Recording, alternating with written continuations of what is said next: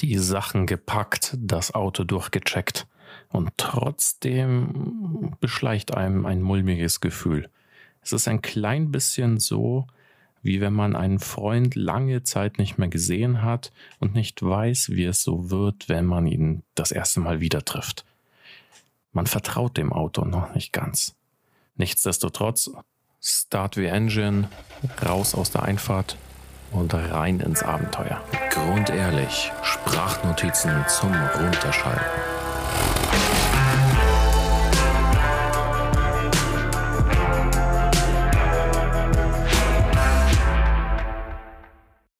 Heute geht es um den Roadtrip, den ich mit Jonas äh, im 924S gemacht habe. Anfang Juni war das.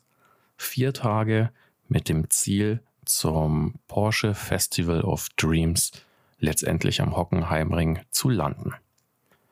Ja, auf den ersten Kilometer fuhr ich noch etwas vorsichtig, aber dann ja zunehmend mutiger und zuversichtlicher.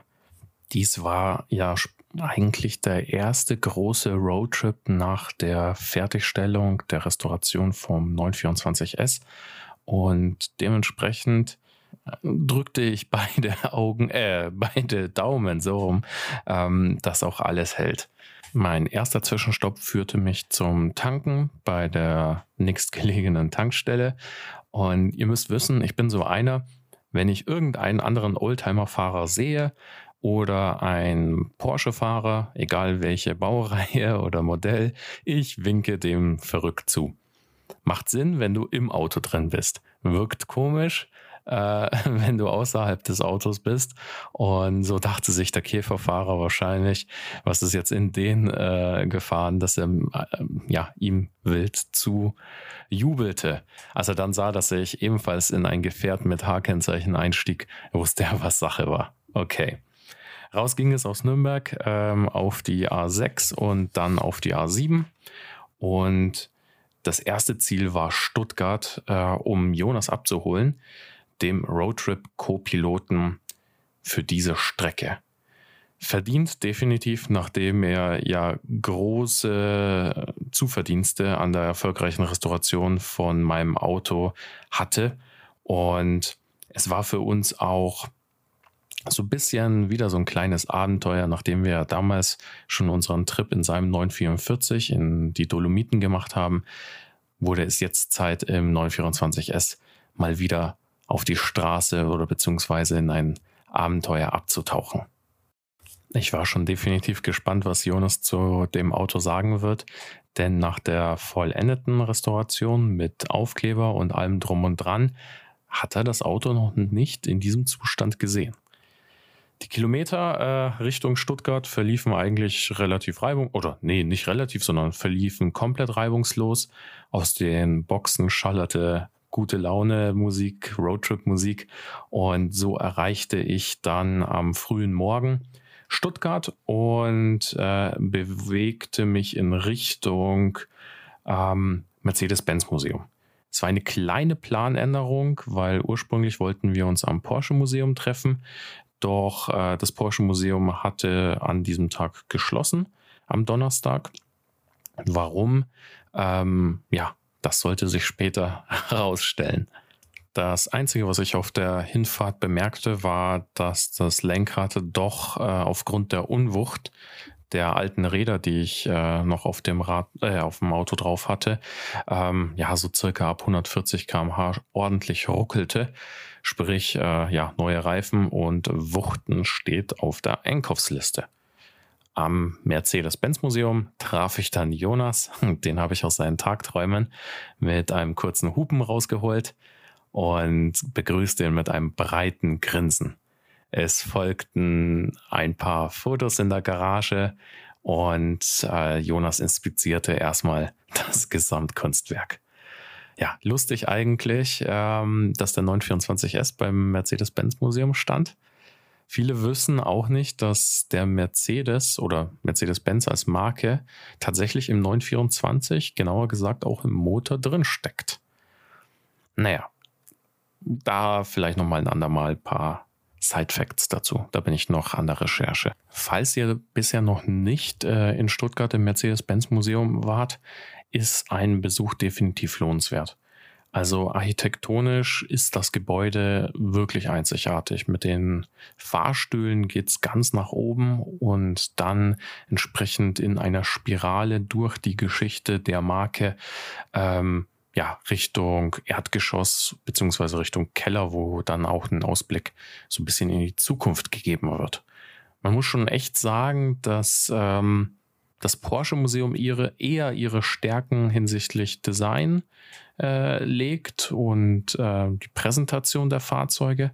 Aber wenn es wirklich um die Geschichte des Automobils allgemein geht, dann muss man auch sagen, siehst du im Mercedes-Benz Museum deutlich mehr.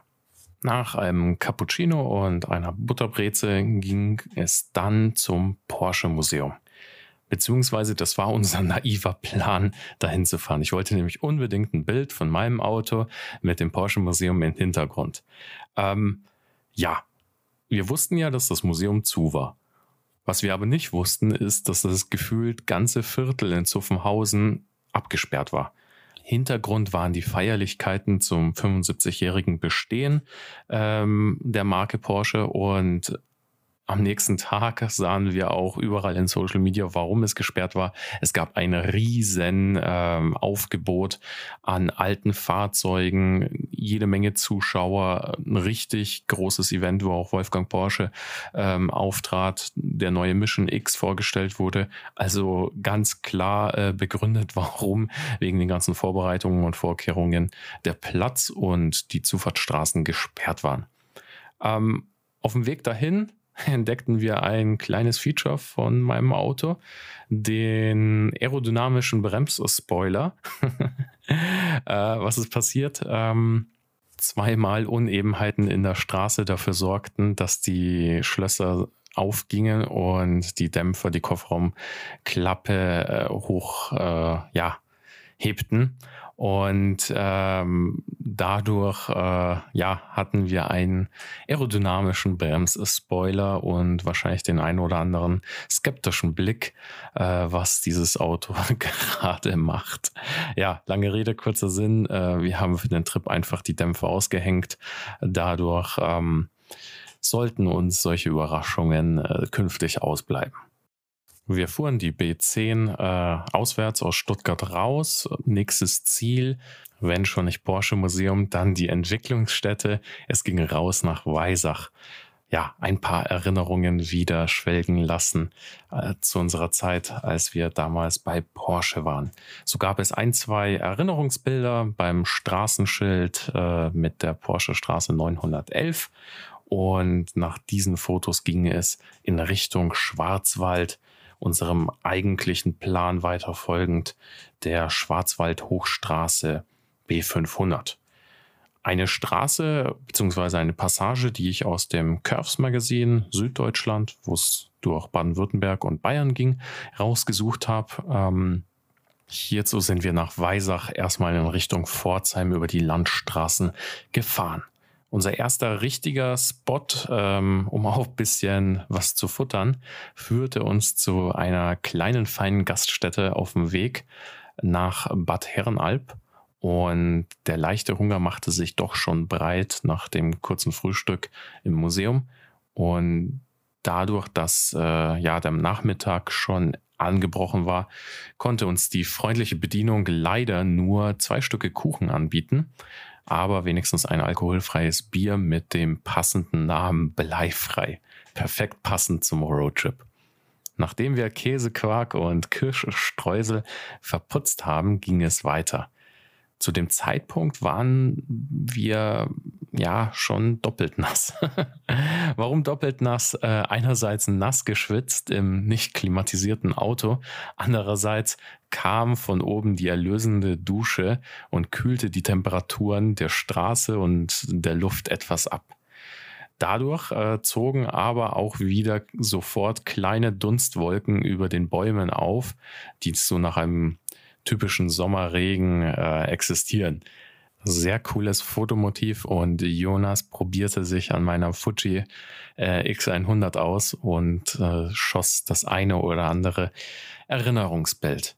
Wir sahen den Regentropfen im Fahrtwind äh, beim Abperlen vom Lack zu und kamen dann letztendlich in dem Luftkurort Bad Herrenalb an.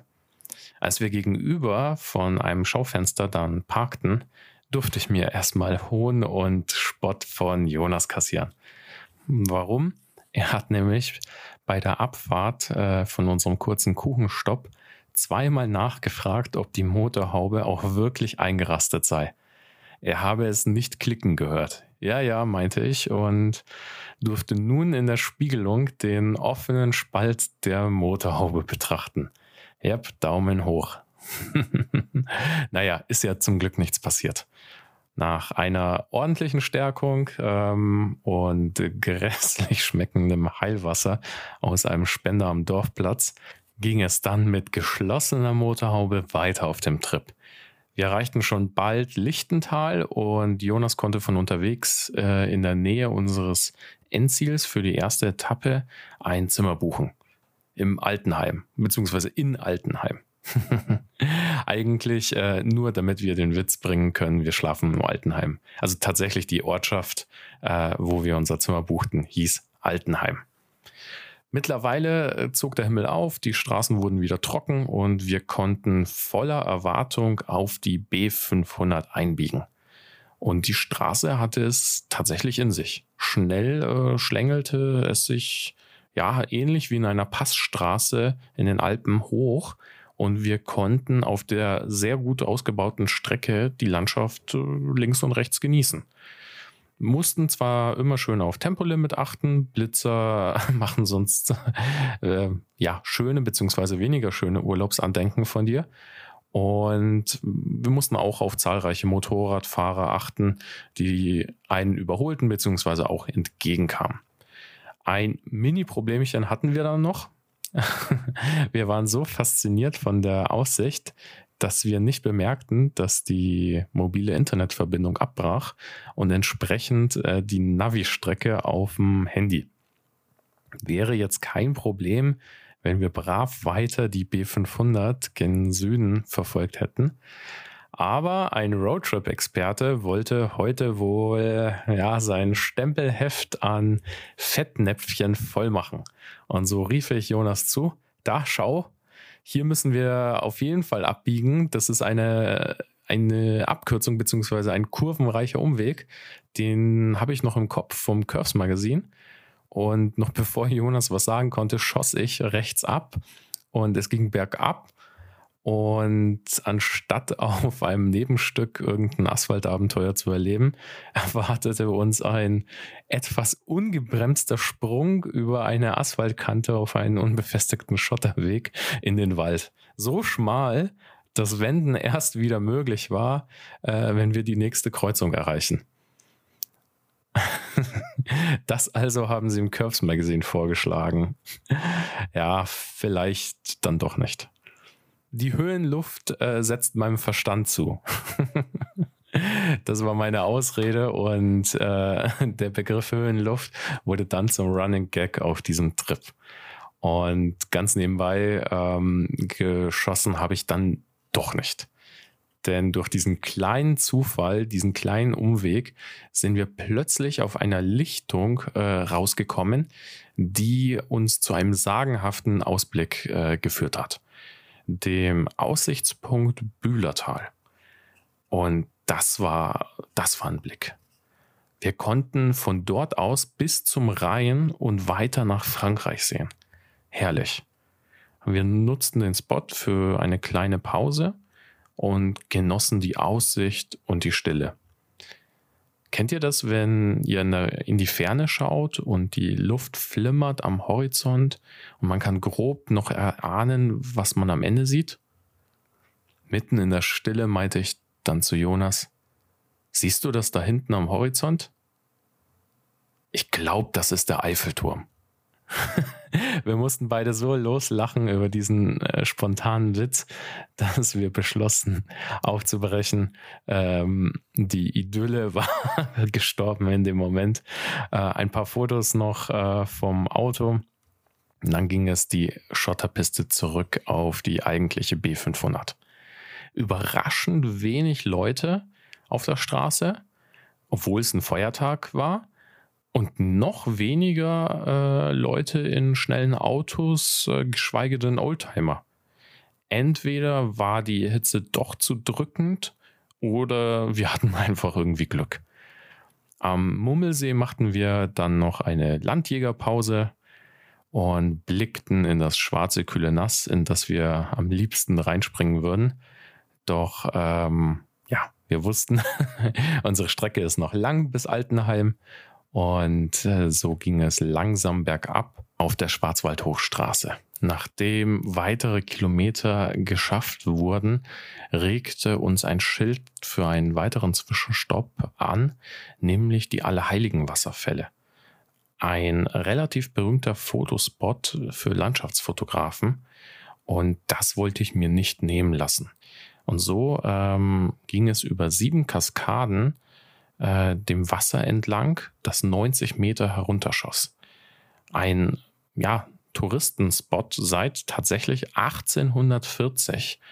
Irgendwann neigte sich die Sonne langsam dem Horizont entgegen und die goldene Stunde brach an.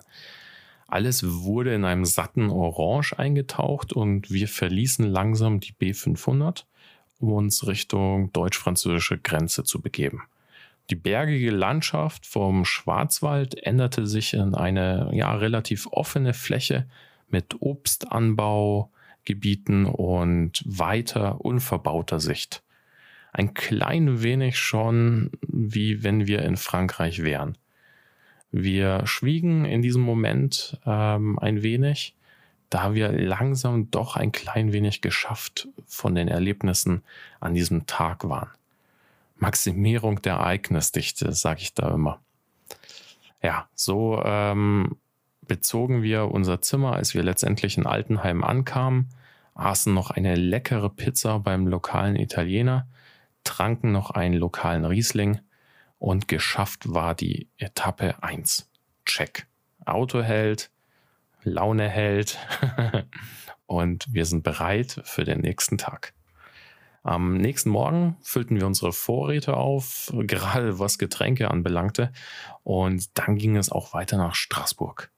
Das Wetter war absolut phänomenal. Die Temperaturen im Auto unerträglich, äh, Laune unermüdlich. Und beim Packen des Kofferraums kam noch ein net, netter Herr mit seinem Hund vorbei, bewunderte das Auto und meinte, dass er das noch aus seiner Jugend kannte da drüben bei der Autowerkstatt wird gerade einer verkauft. Ein schwarzer.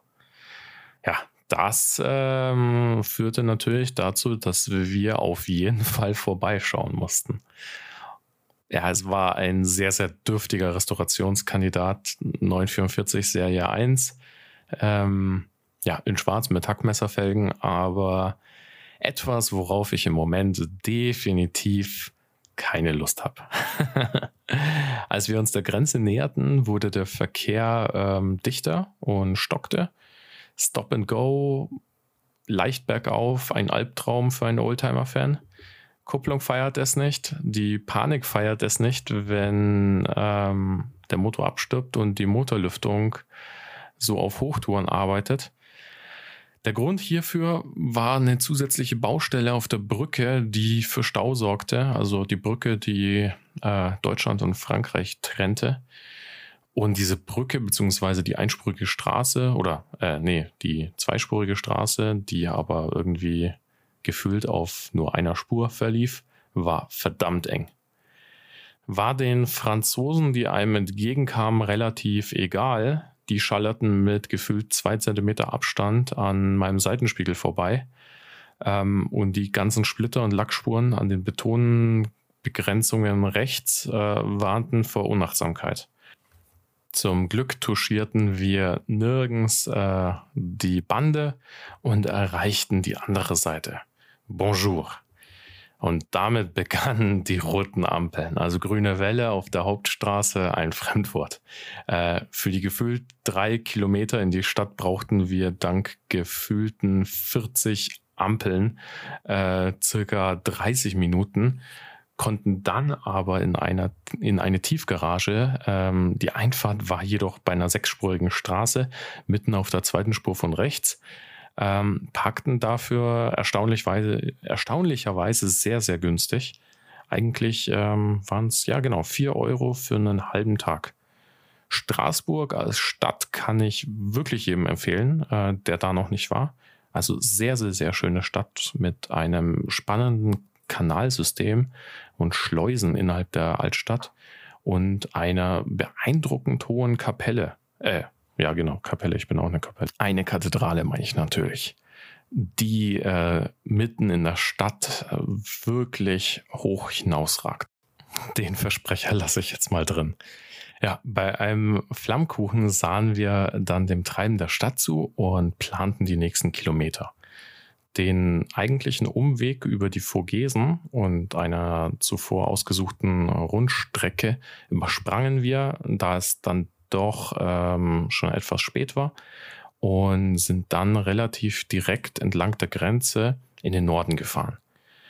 75 rote Ampeln später waren wir dann endlich auf der Landstraße und konnten ein paar Kilometer machen. Unterwegs sahen wir noch einen alten Mustang, 60er Jahre, und einen Käfer, aber Porsche weit und breit äh, keine. Also eigentlich, ja, war meine Erwartung schon auf dem Roadtrip den einen oder anderen zu sehen, aber ich glaube, bis zu dem Zeitpunkt konnten wir die tatsächlich an einer Hand abzählen. 293, ein F-Modell, wenn ich mich nicht täusche, aber ansonsten, äh, ja, nichts irgendwie. Äh, Jonas meinte, dass es wahrscheinlich daran liegt, dass alle sich für Samstag herausputzen für das Festival of Dream. Die Grenze nach Deutschland überquerten wir dann am frühen Abend ähm, und konnten in der langsam untergehenden Sonne das Gebiet der südlichen Weinstraße erkunden. Tolle Landschaft, äh, möchte ich unbedingt noch einmal hin. Ähm, und ohne Zwischenfälle erreichten wir dann das Industriegebiet von Hockenheim, wo wir den 924S nochmal aufhübschten, ihn äh, sauer machten von den ganzen Fliegen und uns dann in einem schlichten, aber sehr gut äh, vom der Location her gelegenen Hotel niederlegten. Bei der lokalen Autowaschstraße sahen wir dann den ersten Elfer seit langem in einem sehr, sehr schönen Orange und auch einen grauen 924, der auf der ruhigen Ortseinfahrt bereits in der Dämmerung mit Klappscheinwerfer oben uns entgegenfuhr. Naja, das war äh, etwas, was die Vorfreude auf den morgigen Tag sichtlich steigern ließ. Und so gingen wir früh ins Bett und freuten uns auf das, was uns am Samstag erwarten sollte. Nächster Morgen, Tag X. Das Ziel des Roadtrip-Abenteuers stand an. Das Porsche Festival of Dreams zum 75-jährigen Bestehen. Ja, wir packten unser Equipment, Plot Twist natürlich viel zu viel. Ähm, das nächste Mal nehme ich, glaube ich, nur die einfache Fuji und das hätte vollkommen gereicht. Aber natürlich musste ich auch noch meine andere Kamera und Objektive und so weiter einpacken. Egal. Was ich eigens für das Festival auch noch ausprobiert habe oder mitgebracht habe, ähm, es gab Grundehrlich-Shirts in sehr, sehr coolem British Racing Green mit aufgesticktem Logo. Sah schon sehr, sehr, sehr schick aus. Und ja, vielleicht, vielleicht kommt da demnächst mehr. Wir stiegen in den 924S und fuhren in Richtung der Rundstrecke. Und dann begann das Erlebnis, auf das wir die ganzen Tage davor gewartet haben. Wir sahen einen klassischen Porsche, und dann noch einer. Und aus der Parallelstraße kam ein weiterer. Vor uns fuhr einer, hinter uns reiten sich aus den Gassen links und rechts weitere hinzu. Und so füllte sich die Zufahrtsstraße zum Hockenheimring. Und es war der Moment, den ich schon einmal in einer Podcast-Episode beschrieb. Damals auf der Fahrt in die Dolomiten, als wir von jeder Seite von Porsche umgeben waren, hier wiederholte sich dieser, ich nenne ihn mal wie dieses eine Lied, California Dreamin' Moment. Jede Generation vom 911 und nahezu jedes weitere Modell der Marke Porsche fuhr in Richtung Einlass. Alle am Steuer mit einem fetten Grinsen im Gesicht. Kinder, die als Beifahrer wahrscheinlich ihre ersten Begegnungen mit der Marke Porsche sammelten, pressten sich die Nasen an der Scheibe platt. Verkehrsregeln wurden auf den letzten Metern ausgehoben. Rechts vor links oder klar definierte Vorfahrtsstraßen gab es nicht mehr, sondern nur noch ein anerkennendes Zunicken zwischen den Fahrern und Fahrerinnen und ein faires Reißverschlussverfahren zwischen allen Generationen. Ob getunter, moderner Elfer mit Akrabovic äh, Abgasanlage oder gediegener kaminroter Targa F-Modell 924 Carrera GT oder Boxster, man verstand sich blind. Alle mit einem Ziel, die Porsche Parking Only Zone. Ja, wer mit einem Markenvertreter anreist, konnte auf speziell ausgewiesene Parkplätze direkt am Festival parken. Ein paar Ordner wiesen die letzten Nicht-Porsche auf separate Flächen aus und der Rest tuckerte in einer blechernen Schlange an automobilen Sehenswürdigkeiten in Richtung Gelände. Die Festival-Crew verteilte Bändchen über die Autofenster und so kamen auch zwei junge Mädchen kichernd an unser Fenster und fragten verstohlen, als sie uns das Bändchen überreichten, ob das Auto auch zwinkern kann. Konnte es. Wir fuhren lachend auf den Parkplatz und reihten uns in die Reihe parkender Autos ein. Uns beschlich langsam das Gefühl, dass es sich nicht um ein Event für 10.000 bis 15.000 Besucher, sondern weitaus mehr handelte. Zum Glück waren wir nahezu zu Beginn des Events schon auf dem Gelände. 9.11 Uhr war offizieller Einlass und so machten wir uns auf den Weg zum Eingang. Als wir eine große Schlange an Besuchern an der Strecke sahen, entschlossen wir uns spontan einzureihen, da wir eine kleine Vermutung hatten. Und tatsächlich, es handelte sich um die Schlange für die Taxifahrten mit den E-Fahrzeugen von Porsche über einen Teil der Strecke, über die Experience-Strecke. Und die Wartezeit war so früh morgens deutlich kleiner als später. Und auf nüchternem Magen fuhr es sich in einem Taycan Turbo S doch äh, besser. Der sehr, sehr junge Te Testfahrer ähm, heizte über den Track. Äh, wir quietschten wahrscheinlich wie kleine Kinder und freuten uns über die Beschleunigung, was schon ein krasses Gefühl ist. Für mich das erste Mal in einem Taycan und dann noch das schnellste Modell. Ein sehr, sehr guter Start in den Tag. Von dem Fahrer erfuhren wir dann auch, dass Porsche an diesem Wochenende mit circa 80.000 Gästen rechnet. Wow. Weiter ging es dann mit einem Rundgang über das Gelände. Neben zahlreichen Getränkeständen, Foodtrucks gab es noch ein Riesenrad, eine große Konzertbühne und jede Menge Fahrzeuge natürlich.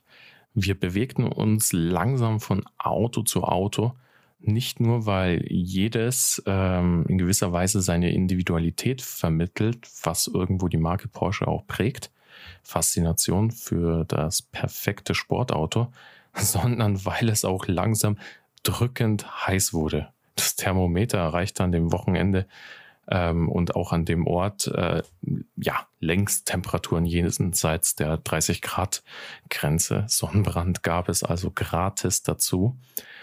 Im Porsche Experience Center konnten wir uns dann ein bisschen abkühlen ähm, und auch einen Blick auf den Mission X äh, erhaschen, dem Fahrzeug, das genau am Donnerstag in diesem Event am Porsche-Platz seine Veröffentlichung als neue Konzeptstudie feierte. Futurismus durchgespielt. Für manche Geschmäcker sogar schon zu viel.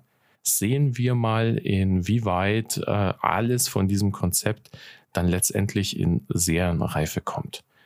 Ja, diverse andere Studien konnten wir ebenfalls bewundern.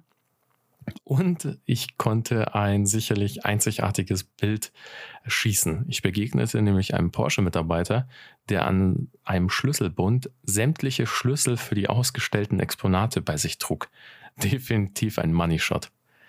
Nächster Spot war dann der Community Space, der an Lässigkeit und Leidenschaft im jungen Publikum ja, schwer zu übertreffen war.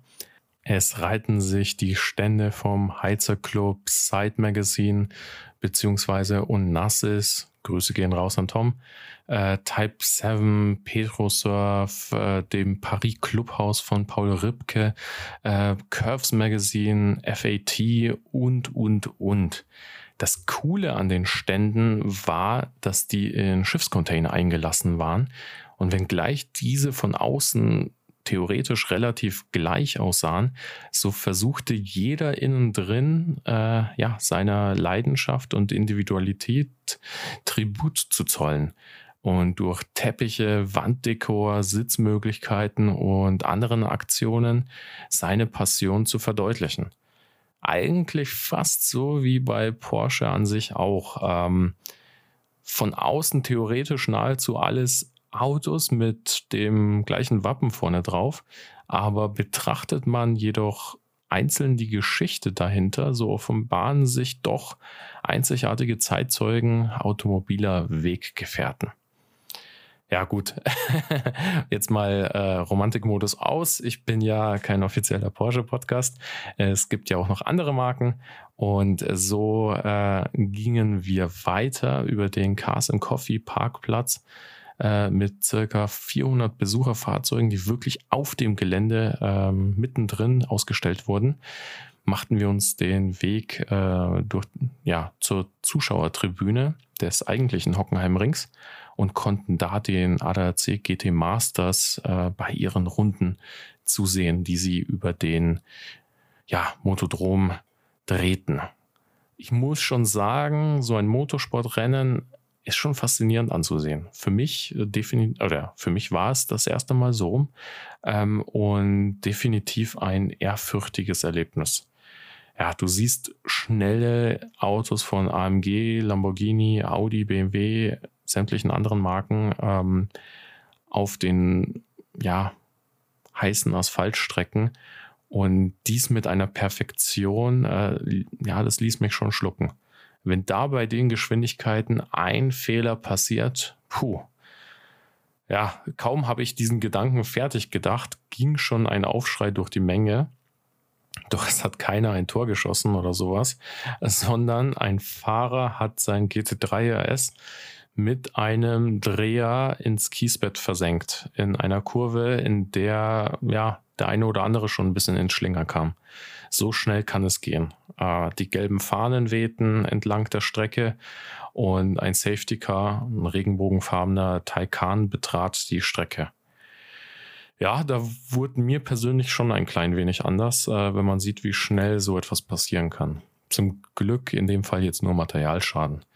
Ähm, wir nutzten die Gelegenheit, gingen dann in Richtung Boxengasse und konnten auch wenig später den Schaden näher anschauen, äh, die zerstörte Felge und den Reifen. Über die Fahrerlager der einzelnen Marken und auch der klassischen Porsche ging es dann ähm, ja, auf der Suche nach was zu essen und zu trinken. Vor allem Getränke. Notiz an mich, wie gesagt, nächstes Mal weniger Kameraequipment einpacken, keine Objektive, sondern einfach einen Rucksack für die Giveaways und Poster mitnehmen und Trinkflaschen. Und am besten auch Kopfbedeckung und was auch nicht schlecht wäre, Sonnenmilch. ja, so trafen wir im Laufe des Tages noch einen Kollegen von Jonas aus seiner Porsche-Zeit, einen Museumsmitarbeiter, der konnte uns noch das eine oder andere spannende Detail nennen und verbrachten dann ähm, ein wenig Zeit ähm, ja, in der Nähe vom Paris Clubhaus.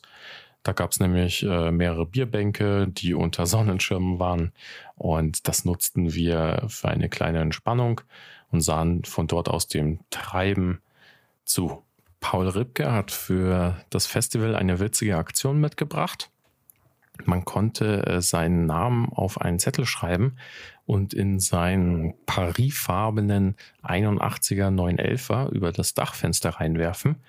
Und solltest du am Ende gezogen werden, so gewinnst du einen von zwei Hoodies und damit verbunden 911 Minuten, ja, circa 15 Stunden in seinem 911.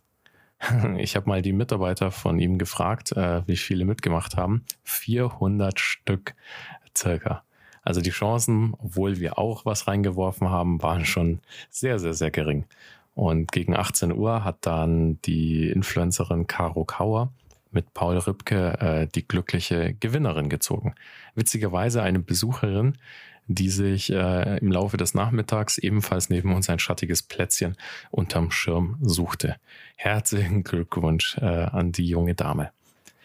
Am Ende bekam ich äh, noch mein Foto mit Paul Rübke. Danke, Jonas. Äh, und wir konnten geplättet den Heimweg zurück ins Hotel antreten. Das war definitiv anstrengender als jede Retro Classics bisher. Ach ja, äh, für alle, die nicht wissen, wer Paul Ripke ist, ähm, das ist ein Fotograf, der berühmt wurde durch seine Fotos der Nationalmannschaft damals beim WM-Finale in Rio 2014. Da hat er sich nämlich mit seiner Leica und einer Festbrennweite aufs, auf den Platz gestohlen über alle Absperrungen und war dann wirklich mittendrin in den Emotionen damals, als die deutsche Nationalmannschaft die WM gewann und äh, ja, da wirklich Halligalli am Platz los war. Ansonsten kennt man ihn noch als Fotograf von Lewis Hamilton, Materia, Toten Hosen etc., ähm, beziehungsweise eher seine Produkte. Ähm, seit einigen Jahren trifft man ihn dann in der Social-Media-Welt als Influencer, ähm, beziehungsweise auch als Podcaster in seinem Podcast Alle Wege führen nach Ruhm. Und das war zugegebenermaßen auch meine Einstiegsdroge in die Podcast-Welt. Dementsprechend ein kleiner Fanboy-Moment für mich in diesem Moment. Das Konzert von Alvaro Soler, was an diesem Tag auch noch stattfand, mussten wir dann äh, aufgrund von Erschöpfung und Dehydration überspringen, konnten dafür aber noch ein paar sehr coole Fotos auf dem sich leerenden Parkplatz schießen. Wahrscheinlich ist darunter auch eines meiner neuen Lieblingsbilder entstanden. Ähm, das ist äh, ein Bild vom 924S in der Abendsonne an der Tribüne von der Rennstrecke. Das muss ich nochmal schön bearbeiten und dann haue ich das sicherlich auch auf Instagram. Ja, geschafft, gesättigt an Erlebnissen und glücklich ging es zurück ins Zimmer. Tolles Erlebnis zum 75-jährigen Geburtstag der Marke. Äh, und das dann ohne Eintrittsgebühr. Schon eine sehr coole Aktion von diesem Unternehmen. Am nächsten Tag ging es dann für uns zurück nach Stuttgart. Wir ließen den Trip nochmal Revue passieren, diskutierten, ob ich mir über den Ölverbrauch vom Auto Sorgen machen muss und schwelgten in Erinnerungen. Wir lachten über die Momente mit der Motorhaube, der Abkürzung auf der B500, die Höhenluft auf der Schwarzwaldhochstraße, dem Eiffelturm am Horizont. Ein Abenteuer kleiner, feiner Art ging zu Ende. Eine Flucht aus dem Alltag, ein Erlebnis zweier Freunde und ein Abschluss einer langen zweijährigen Staffel, die den Namen trägt, ein Porsche unter 4000 Euro, klappt das? Und hält er dann? Ja, er hält 981 Kilometer mit einem Verbrauch von 8,7 Liter auf 100. Kein technischen Problem, außer den Dämpfern, das habe ich inzwischen wieder eingestellt. Mal sehen, was die zweite Staffel so mit sich bringen wird. Damit äh, beende ich mal die heutige Episode. Sharing is Caring äh, geht heute raus an all die fotografischen Impressionen der ja, talentierten Festivalbesucher, die auch ihre eigenen Instagram-Profile pflegen. Ich habe da richtig, richtig viel gesehen, ähm, was da geschossen wurde. Findet man in Social Media wahrscheinlich unter den Hashtags Festival of Dreams, Porsche 75 Jahre oder 75 Years, äh, wie sie alle heißen. Schaut da mal ja rum lasst mal ein Like da, unterstützt äh, euch gegenseitig. Ähm, ich verlinke auch nochmal das After-Video zum Festival. Da könnt ihr euch auch noch ein paar Eindrücke holen. Ähm, ansonsten danke ich euch für die Geduld äh, und das Warten auf die Episode und den Reisebericht und hoffe, dass ihr bis hierhin gehört habt. Ihr könnt ja mir mal auf Instagram unter grundehrlich.de schreiben, wie ihr die Episode fandet. Und ähm, in den Statistiken sehe ich ja, wie lange ihr bei den Folgen so zuhört. Ist teilweise interessant, welche Episoden quasi bis zum Schluss angehört werden, welche vielleicht ähm, ja irgendwann bei der Mitte doch etwas langweiliger wurden. Naja, egal. In diesem Sinne, ähm, bis die Tage. Cheers. Habt eine gute Zeit, einen tollen Sommer und wir hören uns demnächst wieder. Servus, ciao, euer Amadeus.